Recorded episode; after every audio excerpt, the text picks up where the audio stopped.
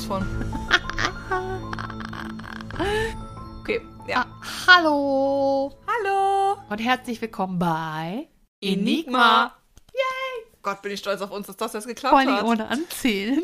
Herzlich willkommen zur Jubiläumsfolge. Jubiläum! Woo, zur Feier des Einjährigen. von Enigma. Herzlich willkommen. Schon wieder.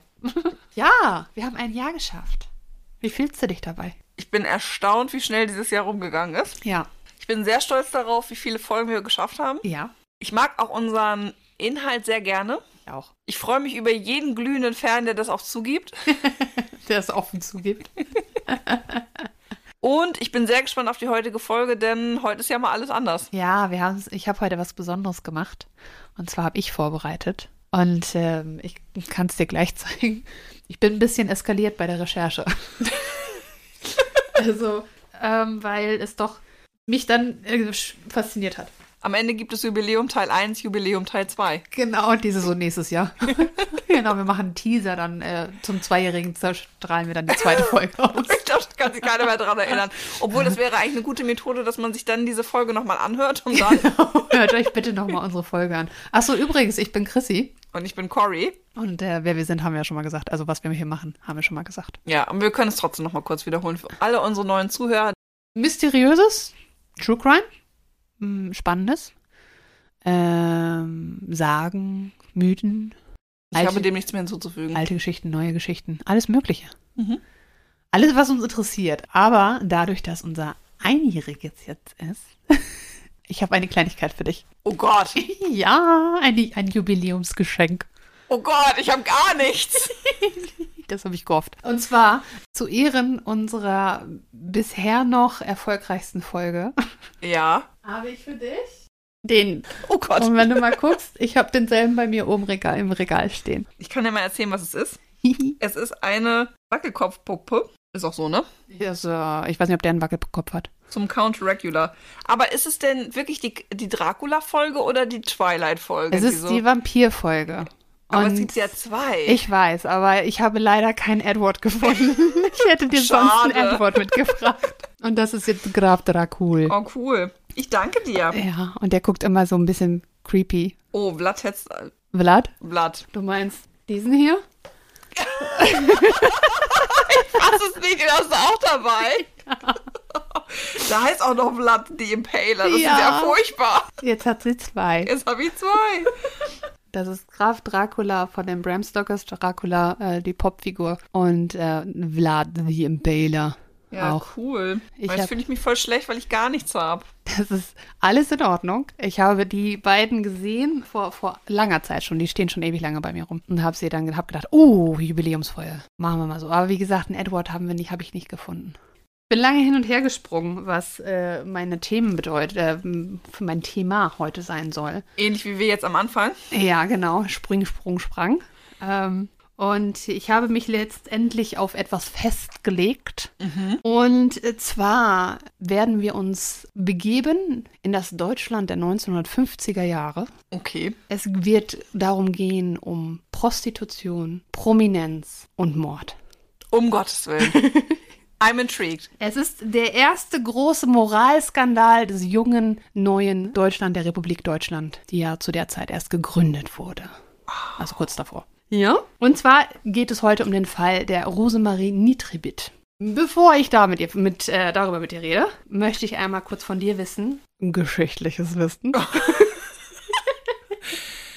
Die Position übrigens, ne? Aha. Die du jede Woche, also alle zwei Wochen einnimmst in diesem Podcast, finde ich ja furchtbar. Ich fühle mich auf der anderen Seite deutlich wohler. Ich fühle mich richtig unter Druck gesetzt jetzt. Ja, hm, Ja. ist okay. Ich, kann, ich, mit kenn dem ein bisschen, ich kann ein bisschen nachvollziehen, wie du dich fühlst. Ich kann mit dem Druck umgehen. Ähm, und zwar, erste Frage an dich. Ähm, was weißt du über das 1950er äh, Westdeutschland? Speziell vielleicht sogar in Richtung die Rolle der Frau. Also, ja, also ehrlich gesagt, wie jetzt Westdeutschland, das ist jetzt, ist es jetzt nicht. Das erste, was mir ins, in, immer in den Sinn kommt, sind halt diese Petticoats aus den USA, ne? So die, die ganze Hausfrau-Geschichte. Ja. Frauenrechte schwierig. Also was ich weiß, ist, jetzt noch erinnere, ist zum Beispiel, dass man ab 21 erst mündig ist, aber zum Beispiel eine Frau, die äh, Erlaubnis ihres Vaters brauchte oder ihres Ehemannes, wenn sie dann verheiratet war, zum Beispiel, um arbeiten zu können. Ja, genau. So. Also sowas. ähm, Unabhängigkeit der Frau war jetzt noch nicht so groß geschrieben in der Zeit. Correct. Dann hört es aber auch schon auf. Aber das sind schon die wichtigsten Stichpunkte unter anderem, die du jetzt genannt hast. Also besonders der, das Wort Hausfrau. Äh, das Idealbild, was wir von der Zeit kennen, ist Mutter, Vater, Kind.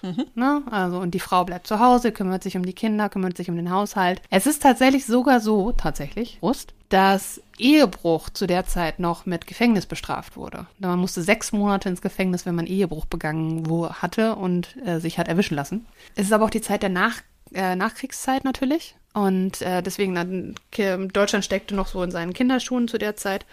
Und sagt dir der Begriff Trümmerfrauen etwas? Trümmerfrauen? Trümmerfrauen. Ja, tut es. Trümmerfrauen. Das waren doch die, die hier mit aufgeräumt haben, Genau. die Städte, und dann Genau. beim Wiederaufbau äh, ihren Beitrag geleistet haben. Ne? Genau. Also äh, während des Weges in das dann Wirtschaftswunder, was dann bekannt ist geschichtlich. Aber es ist ja einfach so gewesen, dass Frauen, dass Männer nicht mehr da waren. Die waren entweder, also die meisten oder viele waren die entweder in Gefangenschaft oder tot nach dem Krieg und ähm, dementsprechend haben die Frauen anpacken müssen. Und der Effekt davon war, dass die dadurch natürlich aus ihrer normalen Welt herausgekommen sind. Dadurch sind die selbstbewusster geworden. Sie haben Vertrauen in sich gefasst und haben halt auch Verantwortung übernommen, was sie, sie vorher halt so nicht übernehmen mussten. 1955 habe ich gelesen. Ich komme jetzt mit Jahreszahlen übrigens. Auf dem Zettel kann ich mir die merken. Da kam, also 1955 kamen die letzten so- sowjetischen Gefangenen zurück nach Deutschland. Äh, die wurden freigelassen. Und die Männer waren dann so Kaputt. kaputt, aber die wollten auch gerne, dass das alte Rollenbild dann wieder herauskommt. Dass die alle wieder in ihre Rollen zurücktreten. Und für die Frauen, das ist ja dann so ein, so ein Zwiespalt, den die hatten. Und das Hauptproblem, warum dass die meisten Frauen auch wieder zurückgekehrt sind in diese Rollenverhältnisse, war einfach, weil zu wenig Männer da waren. Also es gab, und es war halt, wurde erwartet, du musst irgendwann heiraten, du musst irgendwann Kinder kriegen. Und äh, als Beispiel äh, war 1946 in Berlin kamen auf 100 Männer 170 Frauen. Also quasi so ein 1 zu 2 Schnitt. Ja, so ungefähr. Und dementsprechend hatten halt Frauen Sorge, dass sie alleine, alleine bleiben und da war denen halt das auch recht, dass sie dann wieder zurück in ihr Rollen, Rollenbild mussten. Ist ja aber auch nicht ganz unbegründet bei der niedrigen Anzahl Genau. an Männern. Also wenn man Familie möchte, dann muss man sich schon kümmern. Äh, und dann kam genau das, was du auch gerade gesagt sa- hattest, Hausfrauen, weil sie halt zu Hause waren, sind finanziell abhängig von ihrem äh, Mann gewesen. Und trotz der Tatsache natürlich, dass das dass mit der Bundesrepublik auch das Grundgesetz dann ähm, entstanden ist, galt zu der Zeit noch das bürgerliche Gesetzbuch Buch der Kaiserzeit. Das sagte aus, dass der Mann als Oberhaupt und letzte Instanz in allen ehelichen Angelegenheiten das Sagen hat. Schön. Das Gleichberechtigungsgesetz kam aber 1957. Auch noch in den 50ern, aber natürlich dann etwas später. Und das erlaubte es den Frauen dann auch zu arbeiten, wenn es mit ihren Pflichten in Ehe und Familie vereinbar war. Das war so die Situation der Frau. Ich bin sehr gespannt, wo das jetzt gleich hinführt, weil das eine sehr ausschweifende Einleitung war für einen wahrscheinlich Mordfall.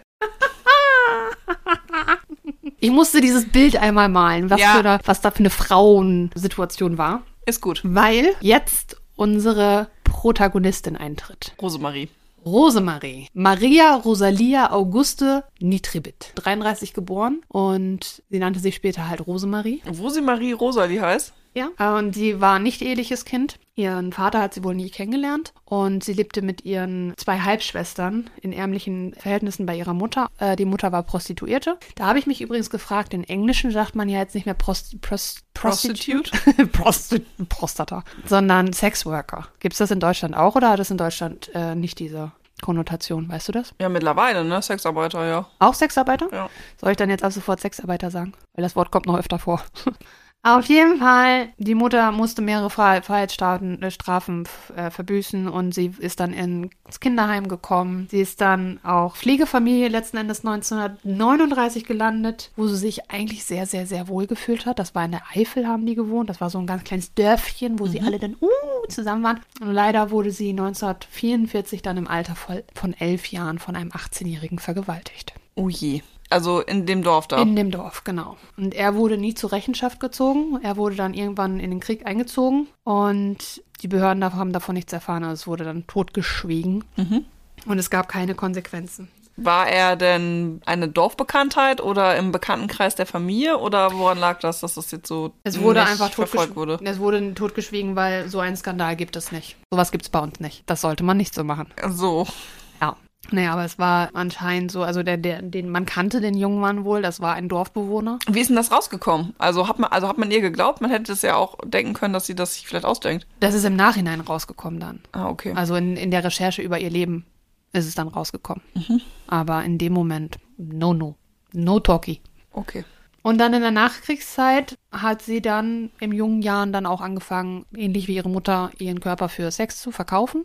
Und er hat die ersten Freier in Soldaten gefunden, in französischen und US-Soldaten. Wie alt war sie da?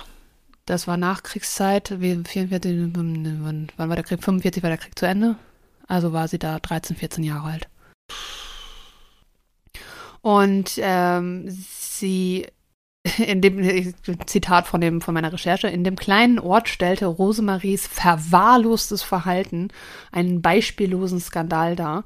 Sie galt, galt als sittlich gefährdet, da sie nächtelang mit sich mit Soldaten herumtrieb. Also das äh, wurde dann kommentiert von der Dorfgemeinschaft, das Ganze. Ähm, sie ist relativ spät, also sie, kurz darauf immer noch als Minderjährige, was du ja auch sagtest, die sind ja erst ab 21 ähm, volljährig, die Leute. Äh, Rosemarie äh, ist dann nach Frankfurt gegangen und hat als Kellnerin und Mannequin gearbeitet. Ist ein, ein Wort auch für Allergiker sehr gut. Und, und ist dann aber auch relativ schnell wieder zur äh, Prostitution übergegangen. Sie ist dann nochmal wieder ins Erziehungsheim, ist nochmal ins, ist tatsächlich auch ins Gefängnis nochmal gekommen wegen Landstreicherei. Prost. Groß Jugendstrafanstalt, da war sie dann, ähm, hat versucht, ist unter, unterzutauchen und ist aber dann nochmal in einer Anstalt gewesen, eine Arbeitsanstalt von 52 bis 53. Und weil die Leute absolut den Kaffee auf hatten und gesagt haben, ich habe keine Lust mehr und wir wollen nicht mehr, ähm, wurde sie vorzeitig vor ihrem 21. Lebensjahr als erwachsen erklärt und volljährig erklärt.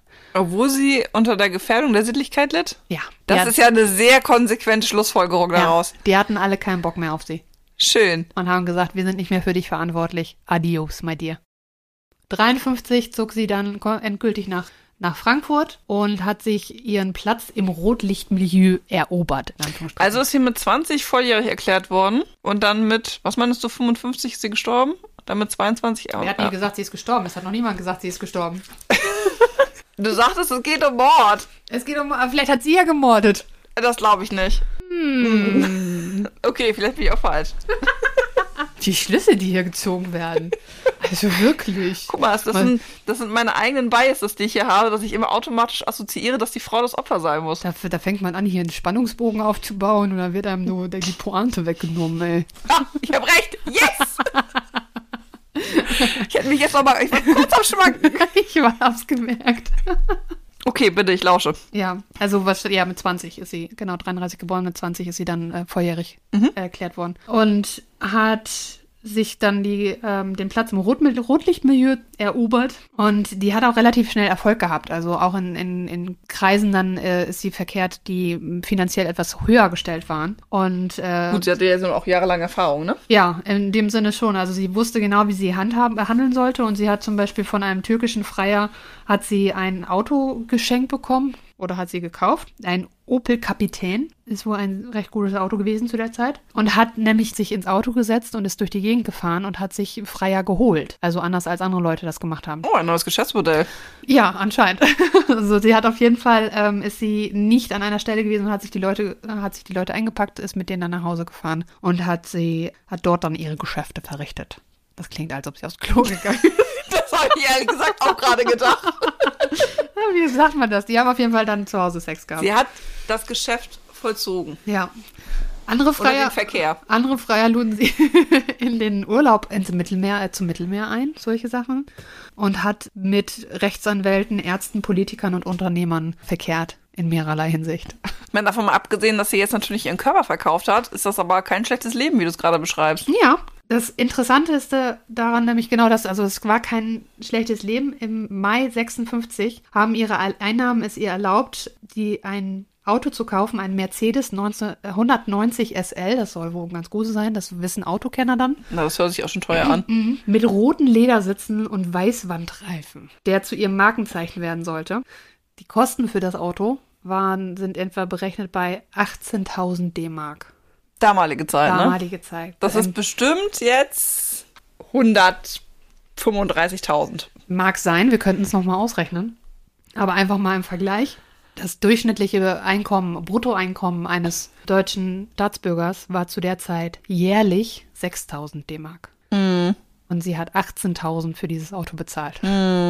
Ja, und das, was du gerade sagtest, hier von wegen, dass sie ein ganz tolles Leben geführt hat, ähm, ihr Ziel war eigentlich immer der soziale Aufstieg. Und ähm, sie hat Englisch gelernt, Französisch gelernt und sie hatte Kurse für gutes Benehmen belegt, damit sie halt in, in den sozialen Kreisen nicht als Landmädchen auffällt, sondern dass sie halt wirkt wie auch wie eine gehobene, gehobene Dame. Aber wenn sie das alles geschafft hat, ne? Ist die ja ganz schön schlau gewesen. Ja, die hatte, die, die war selbstständig zu der Zeit als Prostituierte. Und das ist etwas, was super ungewöhnlich war, weil die meisten hatten Zuhälter, für den sie dann gearbeitet haben. Und sie hat sich diese Position und dieses ganze Leben selbstständig aufgebaut. Naja, und dann noch mit den Sprachen und mit der Etikette, also das ist ja jetzt auch nicht ohne, ne? Ja. Also da brauchst du ja schon einen gewissen, eine gewisse Intelligenz für, das so umsetzen zu können. Genau. Und ihre Spitznamen waren äh, Kapitän Lady, Gräfin Maritza oder Rebecca. Und das sie heißt laut der Quelle, die ich gelesen habe, dass sie eine gehobene Stellung in der Hierarchie der Frankfurter Prostituierten hatte. Okay. Also das wirkte alles extrem großartig. Genau, mit dem äh, Mercedes fuhr sie zwischen den, der Frankfurter Hauptwache und der, dem Kaiserplatz herum. Da weiß jemand, der aus Frankfurt kommt, ist übrigens Frankfurt am Main das Ganze gelaufen. Äh, und hat reiche Freier dann eingeladen, sie nach Hause oder ins Hotel zu begleiten. Und Hat die da einfach auf der Straße fremde Männer angesprochen und gesagt, haben sie Lust auf eine Nummer? Ja, anscheinend. Und woher wusste die, dass das hochkonnotierte Männer sind? Vielleicht konnte sie das sehen. Vielleicht hatte sie ein Auge dafür, wenn die irgendwie da lang liefen oder so, dass sie dann gesagt hat, hallo und dann ins Gespräch verwickelt und dann mal gucken, was draus wird. Ich glaube, die, die Vorgehensweise ist da umgekehrtes Pretty Woman, weißt du? Er- Ja, aber er- stell mal vor, im Gespräch stellt die fest, ach Mensch, der sah hier gut aus, weil er zu seiner Hochzeit sollte, aber eigentlich ist er nur ein Maurer, den lass ich mal laufen. Ja, es kann ja sein. Und was machst du so vom Beruf? Ja, ich bin das und das und dann sagt, alles klar, schönen Tag noch. Ah, Okay. Kann ja sein. Hm. Und dann hat sie noch ein kleines Detail, 1956 sich einen Pudel zugelegt, Hm. der sie stets auf der Jagd nach Freiern begleitete. Und ja, das war so das bekannte Bild in Frankfurt zu der Zeit, die Nitribit mit ihrem schwarzen äh, Mercedes und ihrem Pudel. In Faust ist ja der Pudel der Teufel, ne? Genau, des Pudels Kern. Richtig. Aber der Hund war es nicht. ähm, aber das, was du gerade sagte, äh, sagtest, das ist halt nochmal ganz wichtig, dass es im krassen Gegensatz, Gegensatz natürlich zu dem Stand, zu dem Frauenbild stand, was, was da galt. Und sie sehr provokant wirkte, natürlich in ihrem Auftreten und ihrer Art. Ähm, und andere Leute halt auch ein bisschen auf sie herabgeschaut haben und gesagt haben, hier die, ne, die, was haben die gesagt? Die Lebedame oder Kurtisane. So nannten sie sie. Also es war so eine Art von Ab Faszination und Ab Abscheu, die Okay. die Leute mit ihr hatten. Sie galt als unbezahlbar für den normalen Mann. Und jetzt weißt du ganz viel über Rosemarie. Rosemarie Nitribit. Kommen wir zum 29.10.1957. Verfolgen wir einmal den Tag der Nitribit. Um 13 Uhr äh, kommt ihr enger Vertrauter Heinz-Christian Pohlmann bei ihr zu Besuch. Er ähm, ist erkältet, schwitzt stark und er trinkt mehrere Slivovitz. Das ist ein, Ja, haben wir früher auf der Schnaps. Weihnachtsfeier auch immer getrunken. ein Schnaps. Man mag ihn oder man hasst ihn. Genau. Ähm, Brennt auf jeden Fall schön. Mm, Davon trinkt er ein paar. Ähm, muss dazu sagen, äh, ähm, Pohlmann ist einer, der halt auch bei, also als enger Vertrauter, auch wenn, wenn Freier zu Besuch gekommen ist, der war halt in der Küche zum Beispiel, falls sie, äh, falls ähm, Rosemarie sich nicht so ganz wohl mit dem Freier fühlte. Der ist halt da gewesen, zur Sicherheit. So, Immer? wenn sie ihn halt gerufen hat. Nicht immer. Interessant. Wenn, ja, also. Also scheint sie sich ja mit. Okay, ja, ja, ja. Mhm. Na, was scheint sie? Also wenn offensichtlich war der ja nicht dabei, als sie umgebracht wurde. Also ist sie entweder ihrem, von ihrem Schema abgewichen und hat mit einem Freier verkehrt, nicht in ihrer Wohnung, oder sie hat sich mit ihrem mit dem Freier, der sie umgebracht hat, so wohl gefühlt, dass sie nicht die Notwendigkeit sah, den Pohlmann zu rufen. Oder der war so krank, dass er nicht kommen konnte. Aber das dann glaube ich nicht, dass sie den Verkehr vollzogen hätte. Dazu war sie zu schlau. Das sind sehr interessante Theorien. Um 14 Uhr Die alle ignoriert werden. Ich verstehe den Weg. Nein, die, die, zu den Theorien kommen wir später, weil es Ah, ist ja, wie so gut, ein okay. Mhm. Unterrichtsentwurf. Deine Antwort ist interessant, aber da können wir jetzt noch nicht drüber reden. Okay, merkt ihr das für später? Genau, das ist wichtig. Merkt ihr das für später. Um 14 Uhr äh, hat sie einen Streit mit ihrer Haushälterin Erna Krüger. Und um 14 Da Uhr. ging's aber wirklich gut. Ja. Dickes Auto, ständig im Urlaub und eine Haushälterin für die für in den 50er Jahren. Sie hat äh, Chapeau. ein unversteuertes, unversteuertes Einkommen im Jahr von 90.000 D-Mark gehabt. Chapeau. Normaler Mensch, Bruttoeinkommen 6.000. Ich möchte einmal kurz wissen in der Inflationsrate, was das gewesen wäre. Mach mal. Sind wir 57, ne? Ja. Oder es geht nur bis 65. Ah, und was wäre es da gewesen? 195.000. Ah, guck mal. Okay, also hat sie wohl bummelig 250.000 Euro im Jahr verdient. Ja, guck mal. Eine Viertelmillion. Das ist nicht schlecht. Also ein gutes Leben. So, er, Erna Krüger, Streit. 14.45 Uhr kam der letzte Kunde. Ähm, und während der letzte Kunde war, da war, ist Pohlmann gegangen. Weil es ihm nicht gut ging. Oder weil er nichts mehr zu tun hatte oder weil alles in Ordnung war mit dem Kunden. Äh, des- der Termin ging bis circa 15 Uhr. Und äh, laut Aussage des Freiers äh, hatte er noch eine Zigarette in der Küche und sie hat äh, was gegessen. Und er sagte, sie hätte einen recht fahrigen Eindruck gemacht. Gegen 16 Uhr ungefähr ist sie mit ihrem Pudel spazieren gegangen und die sind zum Metzger gegangen und haben dort ähm, Kalbsleber für den Pudel gekauft. Schön, dass es zumindest auch überall Zeugen gab, die diese Zeitleiste bestätigen können. Ja. Und um 17 Uhr hatte sie einen Termin in der Autowerkstatt. Dort ist sie aber nie aufgetaucht. Okay. Was Oh. ist passiert in der Stunde zwischen 16 und 17 Uhr? Correct. Am 1. November 1957 hat die Haushälterin Erna Krüger ihre Sorge bei der Polizei gemeldet, denn Brötchentüten, die wohl geliefert wurden, haben sich schon mehrere Tage vor der Tür gestapelt. Ich finde es übrigens unfassbar spannend, was du jetzt schon sagst, aber bitte sag mir, es ist ein gelöster Mordfall. Und äh, der Pudel jaulte. Also nein. Oh Mann. Okay, Brötchentüten, äh, jaulender Pudel, bin, bin dabei. Und sie ist seit, also Nitribit äh, ist seit einigen Tagen nicht mehr gesehen worden. Und als die Polizei dann in der Wohnung, in die Wohnung eintrat, wurde Rosemarie Nitribit tot in ihrer Wohnung aufgefunden. Und laut Obduktion war ihr Tod 20 bis 30 Stunden vorher eingetreten. Aber weil die beiden herbeigerufenen Beamten aufgrund der durch die voll aufgedrehte Heizung entstandene Hitze und des Verwesungsgeruchs in der Wohnung sofort die Fenster geöffnet haben, Ja. ohne vorher die Zimmertemperatur gemessen zu haben, konnte die äh, Gerichtsmedizin den genauen Todeszeitpunkt später nicht mehr feststellen. Das liebe ich ja sowas. Dies ist übrigens nur einer von mehreren noch kommenden Fehlern Oh. in den Ermittlungen. Ich glaube übrigens, ich habe davon schon mal was gehört. Ja, Ja. cool. Nicht, dass ich irgendwas erinnern würde. Naja, vielleicht kommt es gleich dahin. Was ist passiert? Also offensichtlich wurde sie umgebracht. Schwangere Pause. Tatsächlich. ja, da, da gehen wir jetzt noch ein bisschen mit. Ähm, den Pudel hat man am Leben lassen. Leben gelassen. Ja, und ansonsten bin ich sehr gespannt, was in dieser Stunde zwischen 16 und 17 Uhr spekuliert wird, was da passiert sein soll. Folgendermaßen sah der Tatort aus. Ja. Das war im Wohnzimmer Mhm. und das Opfer liegt auf dem Rücken. Mhm. Ein Bein ist auf der Couch, Mhm. ein Bein unter der Couch. Mhm. Sie hat eine Platzwunde am Kopf Mhm. und Würgemale am Hals. Vielleicht ein Verbrechen aus Leidenschaft. Viele Dinge im Raum sind nicht an ihrem ursprünglichen Platz. Das Telefon ist auf dem Boden, Kissen sind auf den Boden gefallen oder gezogen worden. Es liegen Glasscheiben auf Scherben auf dem Boden, die hinterher als Aschenbecher, Aschenbecher identifiziert werden. Ein Aschenbecher. Ein Aschenbecher. Aschenbecher. Und es Maschendrahtzaun. in the morning. Und Blutspuren sind zu finden auf einem Kissen, einer Lehne, dem Telefonhörer und dem Fußboden. Es wird Alles ihre? ja, Okay. obwohl DNA haben die wahrscheinlich nicht genommen. Also Ja, aber die Frage wäre ja jetzt, wenn man das konserviert hätte, ob man das jetzt noch machen kann. habe ich, also da wurde nirgendwo von geredet, das weiß ich nicht. Das habe ich Die nicht Antwort kenne ich irgendwo, ja. Das, ja, guck mal. Wie gesagt, als ich das gedoppelt habe, das kann natürlich sein, dass es irgendwo eine Quelle gibt, die davon redet. Ähm, Ja, aber, warum sollte man, wenn aber der Fall ich- heutzutage nicht mehr aufge... Also wenn er jetzt gerade nicht aktiv ist, dann macht man Ja. das halt auch Kulturgut, Kulturgut. Ich habe nämlich eine ZDF-Deko, äh, Deko, eine ZDF-Doku und eine Arte-Doku dazu ge gesehen und ich gehe davon aus, dass das vertrauensvolle Quellen sind. nicht. Weil das die öffentlich-rechtlichen Medien sind. Ja. Und, äh, und Wikipedia hat das auch gesagt.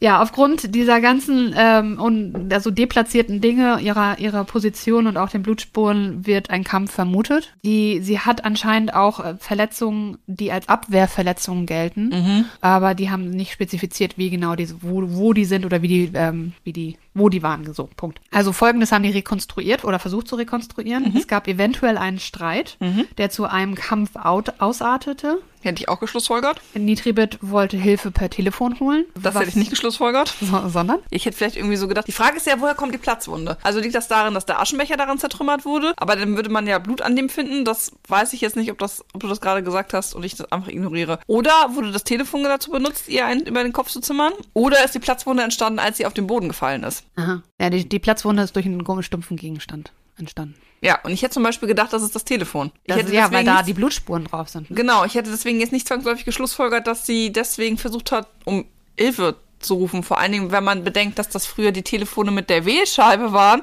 dauert 110 auch ein bisschen. Ja, also es hat auf jeden Fall so lange gedauert, dass äh, sie gehindert wurde daran. Ganz überraschend. Ja, es gab eventuell ein Gerangel um das Telefon und dann einen Schlag mit einem stumpfen Gegenstand. Also ähm, in der Doku hieß es, es sei eventuell der Aschenbecher gewesen, weswegen er auch halt zertrümmert war. Aber die Blutspuren sind ja an dem Telefon. Und hat man Glassplitter in der Wunde gefunden? Das wurde nirgendwo gesagt. Denn das wäre ja der Indikator für den Ja. Aschenbecher. Das stimmt. Das hat niemand, niemand gesagt. Das sind Fragen, die hätte ich Wikipedia stellen müssen. Ja, sie hat also diese Verletzung am Kopf durch den, durch den stumpfen, Gegen, stumpfen Gegenstand. Aber, Das war nicht die Todesursache, korrekt. sondern die Würgemale. Genau. Ich habe aufgepasst. Würgemale und Abdrücke des Kissens an ihrer Stirn. Also noch, also, es aber wissen. Es wirkt alles wie ein Angreifer von, von hinten, aber wie ist sie dann in der Position gelandet, in der sie war? Überleg, sie lag, sie lag vor der Couch und das Bein da und das Bein da. Also wenn sie tatsächlich erstickt wurde und dann erwürgt wurde oder wie und was? Naja, außer sie wurde erwürgt von hinten und dabei wurde sie auf die Couch gedrückt. Dann hat er nochmal mit dem Telefonhörer draufgezimmert und hat sie dann nach hinten fallen lassen. Ja, das kann sein. Noch viel rätselhafter ist aber, dass unter ihrem Kopf wurde ein Frotteehandtuch gelegt. Also Was aussieht, als ob es da war, um die Blutung zu stillen. Na, das ist ja Quatsch, wenn man versucht hat, vorher zu erwürgen. Gab es zwei Leute am Tatort. Ja, oder wollte jemand helfen und es war zu spät? Und dann ist er einfach abgehauen? Ja, aus, weil es zu spät war, weil dann, oh Gott, ich werde jetzt mit einem Mord in Verbindung gebracht. Genau, also dieses Frottee-Handtuch, also es hat erstmal diese, diese Tatsache, dass sie, sie auf dem Rücken lag und äh, ähm, jemand von hinten sie ermordet hat, in gewisser Weise. Und dieses Frottee-Handtuch, das hat die alle so ein bisschen verwirrt. Mhm. Aber die waren anscheinend pauschal verwirrt, weil die Ermittlungen von Pannen geprägt sind. Das fängt schon damit an, dass insgesamt in der Tatwohnung 27 Leute unterwegs waren. 27 Leute. Und darunter waren auch Reporter. Oh, schön. Die haben doch bestimmt nur Fotos machen wollen. Ja, klar. Also es war so ähm, Spuren verwischt, herzlichen Dank. Kann keiner mehr sagen, was genau passiert ist. Aber dann kommt natürlich, wer, wer könnte verdächtig sein? Hast du eine Idee? Du sprachst gerade direkt von einem Freier. Also, ich hätte natürlich den letzten Termin irgendwie verdächtigt. Das macht aber auch eigentlich nur bedingt Sinn. Also, die Frage ist halt, ob sie nach dem letzten Freier halt noch jemanden empfangen hat, weil sie war ja noch beim Metzger. Ja. Den Pohlmann könnte man natürlich auch verdächtigen, ähm, weil er ja offensichtlich freien Zugang zu ihrer Wohnung hatte. Die Frage ist ja auch, ob Einbruchspuren an der Tür festgestellt worden sind, was dadurch, dass du das nicht erzählt hast, mich vermuten lässt, dass dem nicht so ist. Nope. Also wird sie ihr Mörder die Tür aufgemacht haben. Jo. Was voraussetzt, dass sie ihn kennt, weil sie ihn entweder privat kennt oder weil er halt beruflich da sein soll. Jo. So, das sind meine Theorien dazu. Das ist schon mal ziemlich gut. I, I like. Wer weiß, ob es stimmt. Ich nicht. Oh, oh doch, ich, ich habe ja Zettel hier. Also als allererstes ist der Gedanke an eventuell hochrangige Verbindungen zu einem sehr großen Anteil in der Ge- Gerüchteküche geworden. Das war ein ganz sehr merkwürdiger Satz, aber es gab Gerüchte, jede Menge, weil sie ja in hohen Kreisen verkehrte. Ja. Und ähm, ihr, ihr Fall ist auch, also oder ihre Situation und auch ihre Rolle ist explodiert hinterher. Die Medien sind wild gegangen damit, mit ihrer ganzen Geschichte. Ja, das glaube ich. Ich hätte mich da auch drauf gestürzt. Ähm, genau. Und Gerade das Boulevardblatt. Genau, ganz genau das. Und äh, dementsprechend gibt es Unmengen äh, Gerüchte über die ganze Geschichte. Und zudem äh, war die Vermutung von vielen Leuten da, der Blick der Polizei sei beeinflusst. Unter anderem aus dem Grunde sagte ein Rechtswissenschaftler, nicht ich, aber ich könnte das auch sagen, ich sag's jetzt, dass der Rechtsstaat zu der Zeit halt noch in, Kindern, in den Kinderschuhen steckt. Mhm, Das habe ich auch gerade gedacht, schon bei der Polizeiarbeit, ne? Genau. Also, dass du so denkst, so, so, boah, echt, wenn das jetzt in den 90ern passiert wäre, wäre man wahrscheinlich nicht so damit umgegangen. Ja, und ähm, es galt oder es war vielleicht auch bekannt oder wurde viel gedacht und gesagt, dass für reiche Leute zu den Zeiten äh, andere Gesetze galten und sie konnten mit ihrem Namen halt noch was bewirken. Und die Frage ist ja auch dann an der Stelle, ob du den Mörder überhaupt finden willst. Genau, weil es eventuell einer sein könnte, den du nicht haben willst. Einer von den Hohen. Es wurde über Jahre und Jahrzehnte wurde spekuliert, dass brisante Akten und Verhörprotokolle vorsätzlich beiseite geschafft worden seien, um prominente Freier und Verdächtige aus Politik und Wir- Wirtschaft zu schützen. Dazu sei aber direkt gesagt, dass 2013 Archivare der Frankfurter Polizei in ihren Archiven auf die verschollen geglaubten Dokumente gestoßen sind. Und mit dem Auffinden dieser Akten konnten viele Verschwörungstheorien ähm, widerlegt werden. Aber es ist auch auf der anderen Seite so, dass in ihrem Nachlass ganz viele Fotos waren und ganz viele Briefe, auch von, von Freiern. Und die haben sich in dem Keller eines ermittelnden Polizisten wiedergefunden. Der Warum? dann aber schon pensioniert war. Oder schon tot. Also, warum sind die in seinem Keller? Ja, kann ich dir sagen, weil er an dem Fall arbeiten wollte und das Ding einfach mit nach Hause genommen hat und dann, upsala, keinen finden wollte oder konnte und dann ähm, die Sachen einfach nicht mehr mit reingenommen hat, wieder Ja. Präsidium. Ja, dumm gelaufen. Interessant ist zum Beispiel, Sp- Sprichwort Fotos, äh, das Foto von Harald, von Harald von Bohlen und Halbach, das ist ein Angehöriger der Krupp-Familie und Millionenerbe, das stand auf ihrem Wohnzimmerschrank.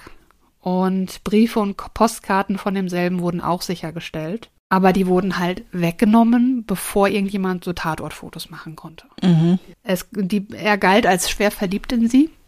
Und wird auch gesagt, dass es die eine, eine Beziehung hatten, eine Liebesbeziehung hatten. Und in Briefen hat er sie immer mein liebes Rehlein genannt. Das war ganz sweet, fand ich. Nein, nicht sweet.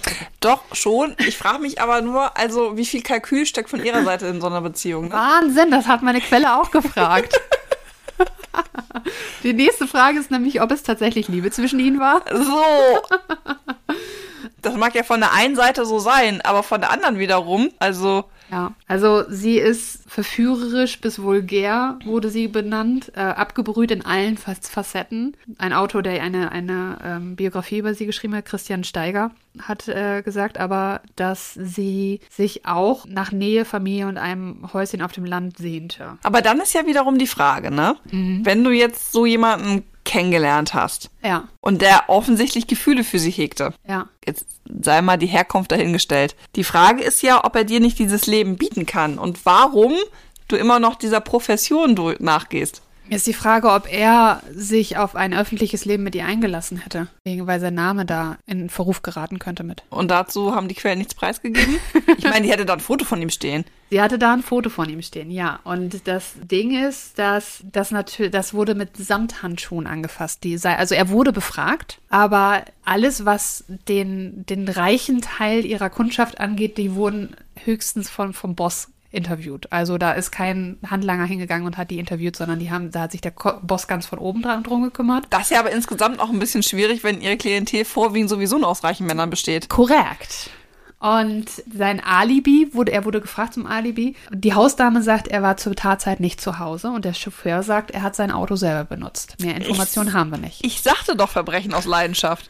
Stell mal vor, der hat sie dann konfrontiert, weil er wollte, dass sie diesen Lebensstil aufgibt, aber sie war eigentlich doch nicht in ihn verliebt und deswegen wollte sie das nicht, weil sie noch auf einen besseren gehofft hat. Und dann hat er sie umgebracht und hat dann danach festgestellt, scheiße, was habe ich getan? Jetzt will ich ihr helfen, hat ihr dieses Frottee-Handtuch da drunter gelegt und dann festgestellt, oh Gott, es nützt alles nichts, sie ist tot, ich hau ab. Das ist meine Theorie. So. Das hört sich ziemlich gut an. Er wurde aber von der verdächtigen Liste gestrichen. Ja, aber er hat doch gar kein Alibi. Er wurde von der verdächtigen Liste gestrichen. Ja, aber warum? Weil er reich ist. Ja, das ist ja für mich jetzt aber kein Argument. Was, was halt auch jemand ähm, gesagt hat, ist, dass ähm, eventuell jemand bemerkt hat, dass was passiert ist sozusagen, also dass das jem- also aus Leidenschaft oder sonstiges, dass es dann zu, zu der, zum Würgen gekommen ist und dass ähm, ähm, und der, die Verletzung war ja vorher da und dass eventuell das so ist, dass die, die Person, die es getan hat, dachte, sie sei noch am Leben. Weil die letzten Reaktionen, wenn jemand lange Zeit gewürgt wurde, die letzten Reaktionen vor dem Tod ist Schnappatmung. Und dass die Person dachte, dass sie noch lebt, aber sie danach halt gestorben ist. Und also nach dem Motto als Wiedergutmachung dieses Frottehandtuch drunter gelegt hat. Ja, und dann gesagt lässt du die da liegen, hat, ich, genau. ich muss hier weg. oh Gott, die steht da gleich wieder auf. Naja, Schock. Auch Mörder kann Schock empfinden. Nein, das überzeugt mich nicht. Okay, alles klar. Der Grupperbe, ich, so muss man den Namen sagen, Bohlen und von Harald von Bohlen und Halbach. So. Harald. Er hat auch, also während der Ermittlungen hat er auch noch mal einen Brief an die Polizei geschrieben. Also er wollte eigentlich unbedingt, dass das aufgeklärt wird. Und er war relativ stark mit sich im Reinen. Ähm, ist die Frage, ob das ein Täter gewesen wäre. Na gut. Wenn er es aber jetzt nicht war, also er wurde einfach gestrichen von Ja, der ja. Liste. Mhm, Sagen wir es ich mal so, verstanden. ne? Das, also da ist nicht weiter hinterhergegangen. Die Fotos und Briefe wurden alle entfernt. Mhm. Es gibt übrigens aber auch auf der einen Rotweinflasche, die bei ihr in der Wohnung ist, auch ein Fingerabdruck von ihm. Das sei nochmal da gesagt. Er ist aber nicht verdächtig. Wer könnte es sonst gewesen sein? Anna Krüger? Die Haushälterin? Vielleicht? Was sollte die denn für ein Motiv gehabt haben? Es gab einen fetten Streit zwischen den beiden wegen einer zerbrochenen Vase und äh, Nitribit hat sie des Diebstahls bezichtigt. Und Erna Krüger lebt, lebte in ärmlichen Verhältnissen und wusste auch, wo sie ihr, wo Nitribit ihr Geld versteckt hatte. Sie hatte ein sehr schwaches Alibi und verstrickte, kein sich, verstrickte sich in ihren, äh, in ihren Zeugenaussagen immer wieder in Widersprüche. Aber, und da habe ich jetzt wortwörtlich geschrieben, Polizei sagt, nope. Weil? Eine Frau kann das nicht gemacht haben. Oh. Die sei zu schwach. Um jemanden. Naja, also, ne, wenn man so unter Schock steht und so, also da kann ja auch ein einzelner Mensch mit so viel Adrenalin in sich reingepumpt ein Auto anheben, wenn da ein Mensch drunter liegt. Die Polizei hat gesagt, diese Frau ist zu schwach, um jemanden zu erwürgen. Aber es ist auch wichtig zu wissen, dass die beiden hatten eine gleiche Statur und wenn Nitribit vorher mit, mit, mit was geschlagen wurde, Ja, ja, und dann so ein bisschen benommen, so, ne, schon, ja. mhm. So dass äh, die, also aus heutiger Sicht definitiv, das war eine ähm, misogyne Aussage und Einstellung. Ja, absolut. Einfach. Und es ist ein Kraftakt, jemanden zu erwürgen, das ist richtig, aber es ist nicht unmöglich. Auf der anderen Seite, auch aus heutiger Sicht, sei gesagt, dass die Polizeistatistik behauptet, Frauen würden anders töten. Nicht Ja. aus Leidenschaft. Das stimmt auch. Frauen sind kalkulierter, ne? Die nehmen Genau. lieber Gift und so. Genau. Ja, Frauen sind da weniger brutal, weil sie sich weniger dem Moment hingeben. Frauen leiden lange und sammeln das an und dann wollen sie sich lange rächen. Genau. Das Opfer soll leiden. Jetzt hat die Polizei den Harald von Bohlen und Halbach ausgeschlossen. Sie hat äh, Erna Krüger ausgeschlossen. Und wen sie auch ausgeschlossen hatten, war eventuell Konkurrenz, die auf dem, im, im Rotlichtmilieu zugegen war. Äh, sie haben auch einen Freier, die Freier ausgeschlossen. Und ähm, Was denn mit Pohlmann? einige wurden befragt, aber nie verdächtigt von denen. Entschuldigung, ich wollte das nur eben zu Ende bringen. Ja, okay. Ähm, ist eventuell aber auch ein weiterer Fehler, weil gerade zu der Zeit sie als alleine, als Frau alleine hat so ein bisschen die Konkurrenz halt gemacht und dass ob die Männer da vielleicht nicht ganz glücklich mit waren in, im Rotlichtmilieu, die ganzen Zuhälter und so, dass sie zeigt, wie es auch geht. Aber das wurde halt nicht ver verfolgt. Aber genau das, was du jetzt gerade sagt, da kommen wir jetzt zu, zu Pohlmann. Der gute Heinz Christian Pohlmann. Der war bestimmt schwul. Warum das denn? Stell ich mir so vor, das ist auch wieder ein Klischee von mir. Der beste Freund einer Prostituierten ist homosexuell. Okay. ähm, ist er. also die Kripo versteift sich äh, auf eine Tat als Raubmord, weil anscheinend, also das war sehr wid- widersprüchlich in dem, was ich gelesen habe, weil ähm, dieser die Arte-Doku sprach davon, dass halt viel Geld entwendet wurde aus ihrer Wohnung und da führt auch hinterher die ganze ähm, das, ähm, die ganze Argumentation der Polizei darauf hinaus, läuft darauf hinaus, aber auf der anderen Seite irgendwo stand, dass es dass äh, nichts entwendet wurde aus der Wohnung, also Ja, witzig, wie sich die Quellen da manchmal widersprechen. ja, ne? also ich laufe jetzt weiter mit der Vermutung, dass da Geld entwendet wurde aus der Wohnung. Mhm. Und auf die Tatsache herauf, dass es Raubmord gewesen sein muss, waren direkt alle, die Geld besaßen, unverdächtig. Das war der Schluss, der gezogen wurde. Und, ich gucke sehr kritisch gerade, ja, weil man das ja gerade nicht sehen kann. deswegen kicher ich jetzt, äh, weil ich äh, gleiche Gedanken teilte. Ich bin nicht davon überzeugt von dieser Argumentation. Der Hauptverdächtige wurde dann letzten Endes Hans, Heinz-Christian Pohlmann, der Freund äh, von Nitribit. Und er hatte eine Zweckbeziehung mit ihr und fand durch seine Freundschaft zu ihr Schutz. Er hatte sich damals, als es passiert ist, selbst bei der Polizei gemeldet. Vielleicht schon, weil er schon wusste, dass die eh auf ihn zukommen, ge äh, zugehen werden. Also nach dem Motto Flucht nach vorne. Denn er stand bereits unter Beobachtung, weil er als 175er galt. Weißt du, was das ist? Ein Homosexueller? Äh, nee, nicht ganz. Also teilweise ja, natürlich, das ist der Schluss daraus. Es basiert auf dem äh, Paragraphen 175, der Sex zwischen Männern unter Strafe stellt. Ach, das hatten wir doch jetzt auch gerade hier mit dem Dudland so, ne? Genau. Und das hat sich auch erst in den 70er Jahren geändert. Genau. Also der und der leitende Pol- Polizeibeamte, der jetzt äh, den, den Mordfall behandelte, der ist richtig, richtig stark und gewaltvoll gegen die homosexuellen Szene in Frankfurt vorgegangen. Also erst nach seiner eigenen Aussage hat er eigentlich, also hat er gesagt, der Pohlmann, eine tote Rosemarie hätte ihm nichts genutzt, Das stimmt wohl. Weil das ja eine, eine Zweckbeziehung war. Richtig. Aber er lebte weit über seinen Verhältnissen und hatte 21.000 D-Mark Schulden und hat sich zu dem Zeitpunkt gerade ein Auto bestellt im Wert von 9.000 D-Mark. Aber ich wette mit dir, dass die Rosemarie hätte das aus der Portotasche einfach bezahlt für den. Das wäre der egal gewesen. Aber wie sind die Schulden überhaupt dann zustande gekommen? Naja, wenn du immer über deine Verhältnisse lebst. Ja, aber das hätte sie alles dann bezahlen können.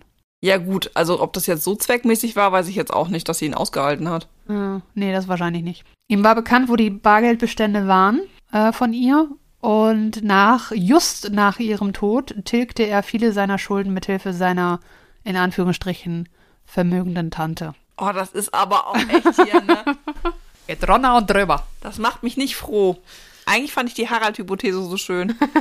Aber wiederum, wenn der sie auch umgebracht hat, ne, dann, also da würde das ja auch äh, ne, aus Leidenschaft. Obwohl, das müsste ja eigentlich mit Kalkül. Da spricht Leidenschaft nicht so sehr dafür. Der muss sich ja vorgenommen haben, so, ich will jetzt das Geld nehmen und dann, deswegen bringe ich die um. Warum sollte er das tun? Das ist ja eigentlich Quatsch. Aber wiederum, er hat ja das Frottee-Handtuch da auch drunter gelegt. Also, der Mörder. Das zeigt ja auf jeden Fall, dass er eine dass, also dass er ähm, eine gefühlvolle Beziehung ihr gegenüber hatte, weil sie, er sie ja in irgendeiner Art und Weise, ne, als Wiedergutmachung, hast du ja vorhin schon gesagt. Okay. Wir machen erstmal mit, äh, mit Heinz weiter. Heinz Christian Pohlmann.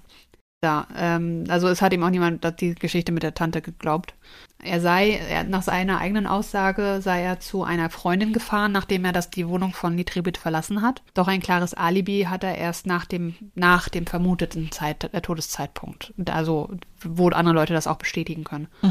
Und er hätte ausreichend Zeit gehabt, selbst wenn er zu seiner Wohnung gefahren wäre, wieder zurückzufahren. Also die Zeit, äh, diese unbekannte Zeit, wo man vermutet, dass sie gestorben ist, da hätte er Zeit gehabt, dahin zu fahren Und den Mord zu begehen. und den Mord zu begehen. Und nach Zeugenaussagen, weißt du noch, was er gemacht hat, als er bei ihr war? Den Slivovitz getrunken. Genau. Und nach Zeugenaussagen sei er nach Alkoholgenuss cholerisch und gewalttätig gewesen. Ist natürlich ein Bild, was man da zeichnet, ne? Hm. Und die Vermutung ist, oder die Rekonstruktion, die da gemacht wurde, ist, dass er eventuell mit ihr gemeinsam die Wohnung betreten hat, nachdem sie bei Metzger war. Es kam zur Auseinandersetzung. Er glaubte, sie lebte noch, durch Schnappatmung, dass er das noch gesehen hat, ähm, hat das Handtuch drunter gelegt, ähm, hat dann ihr Geld sich geschnappt und ist ge gegangen. Der hätte Hilfe geholt. Mi, mi, mi. Diese Re Rekonstruktion bringt ihn drei Jahre später nach der Tat vor Gericht. Das wiederum habe ich mir fast gedacht. sagte sie mit Schaumkusch. Ähm, und sein Verteidiger Alfred Seidel ist der spätere bayerische Innenminister übrigens. Der hat den Todeszeitpunkt in Frage gestellt. Sprich, die Polizei, die das Fenster aufgemacht hat und äh, man konnte es nicht mehr genau feststellen, wann sie jetzt genau gestorben Ha, guck. Und dann ist es nämlich auch irrelevant für sein Alibi. Wenn man gar nicht weiß, wann sie gestorben ist, dann kann man auch das ihn dann nicht auf den Tatzeitpunkt festnageln. Korrekt, das war so seine Argumentation. Du solltest auch Verteidiger werden. Und er hat recht bekommen. Also Der Verteidiger. Er hat, der Verteidiger hat recht bekommen, genau mit dieser ähm, Argumentation, dass der To- Todeszeitpunkt äh, vermutet wird nur noch. Äh, die Temperatur wurde nicht gemessen, bla bla bla, das hatten wir schon. Und es gab angeblich Zeugenaussagen noch, wonach Nitribit nach dem von den Ermittlern vermuteten Todes Todeszeitpunkt noch Besorgungen erledigt hätte. Also, dass sie noch gesehen wurde. Ähm, und das führte dann halt letzten Endes zum Freispruch. Und äh, die Kosten für das Verfahren hat die Staatskasse übernommen, wurde gesagt in dem Bericht. Wie lange waren die Brötchentüten vor der Tür? Irgendwie drei Tage oder so? Und sie sei angeblich 24 Stunden tot? Ja. Aber warum hat die denn um 17 Uhr an dem Tag den Termin nicht mehr wahrgenommen? Vor allen Dingen, sie wurde ja zwei Tage später gefunden. Ne? Ja, eben drum. Also meines Erachtens muss ja irgendwann zwischen 16 und 17 Uhr der Termin, also muss das passiert sein, weil Genau. sonst hätte sie den Termin ja wahrnehmen können. Genau, und das ist nämlich auch, dass sie, äh, wie war das? Genau, sie hat das Auto nachts in die Werkstatt gebracht. Und das ist ja ihr Lebensunterhalt, dieses Auto. Also sie fährt ja mit diesem Leben, mit dem Auto durch die Gegend, um Freier einzufangen. Also deswegen ist sie, ähm, dass sie auf jeden Fall, diesen Termin hätte sie auf jeden Fall wahrnehmen müssen, weil sie sonst ähm, Geld verloren hätte. Also das ist so, so ein ganz wichtiger Aspekt, der da ist. Aber nach 1960 wurde die, wurden die Ermittlungen nicht wieder aufgenommen. Und ähm, der Mörder wurde nie ermittelt. Und ja, aufgrund des, des Aufruhrs, den dieser Fall verursacht hat, gab es einen Kommentar direkt nach der Urteilsverkündung der, in der Frankfurter Allgemeinen und ich zitiere, und nun möge sich die Aufmerksamkeit verflüchtigen. Das war das Ende von der Rosemarie. Ich finde, das kann man mal wieder aufnehmen. das würde mich jetzt mal interessieren mit den, ähm, ob es DNA-Spuren gibt. Also, wenn, ob man die Blutspuren heutzutage noch so untersuchen kann und da Mhm. Verschiedene DNA-Spuren drin findet. Ja, Also es reicht ja schon, wenn man sagen kann, okay, das ist die eine, das ist die andere. ja, das stimmt. Das würde mich mal interessieren. Ähm, eine Sache ist, ähm, dass der, der, wie gesagt, der wurde mega gehypt, dieser Fall. Und es war halt der erste Skandal, Moralskandal der Bundesrepublik Deutschland. Und es wurde sogar 1958 schon, 58, das war ein Jahr nach ihrem Tod, der Fall verfilmt. Mit dem Film Das Mädchen Rosemarie. Ah, ich glaube, daher kenne ich das. Das kann sein. Ja. Und ähm, die Bundesrepublik Deutschland hat versucht, die Ausstrahlung auf dem Filmfestspielen in Venedig zu verhindern, weil das ja das, den Ruf schädigen würde. Von einem Land, was es gerade noch nicht so lange gibt. Also es ist ein Fall voller Pannen, Pleitenpech und Pannen und voller mysteriöser äh, Inhalte und es ist halt auch unglaublich spannend, weil im Hintergrund ganz, ganz viele bekannte Persönlichkeiten und hochrangige Persönlichkeiten auch involviert sein könnten, was keiner weiß, ob so ist. Dum, dum, dum. Ja, das war der Fall der Nitribit, der Rosemarie Nitribit. Alles klar. Ja, das war, vielen Dank, das war wirklich spannend. Also ich bleib am Ende jetzt aber bei meiner Meinung. Du bleibst bei, bei Harald. Ich bleib bei Harald. Ja, Gut. that's it. That's it. Thank you for listening. Bis zum nächsten Mal. Wir freuen uns und äh, wir sind immer noch auf Instagram und, und äh, Twitter und zugegen, mal mehr, mal weniger. Wir danken euch beim, fürs Zuhören. Genau. Die, diejenigen, die uns schon ein Jahr lang begleiten. Es tut mir leid. Nein, Nein, bleibt danken- uns treu, Genau. empfehlt uns weiter, wenn wir euch gefallen. Genau. Und ähm, wir hoffen noch auf viele weitere Jahre. Wir hoffen, dass ihr diese Sonderfolge einmal genossen habt, weil es jetzt ja zwei in einer Woche gab und wir sprechen oder hören uns wieder in zwei Wochen Im bei neuen Jahr. im neuen Jahr Im auch. neuen Jahr sogar schon. Wir wünschen einen guten Rutsch. Und frohe Weihnachten, wenn ihr es feiert. Merry Christmas, everyone. Genau. Und dann bei Enigma.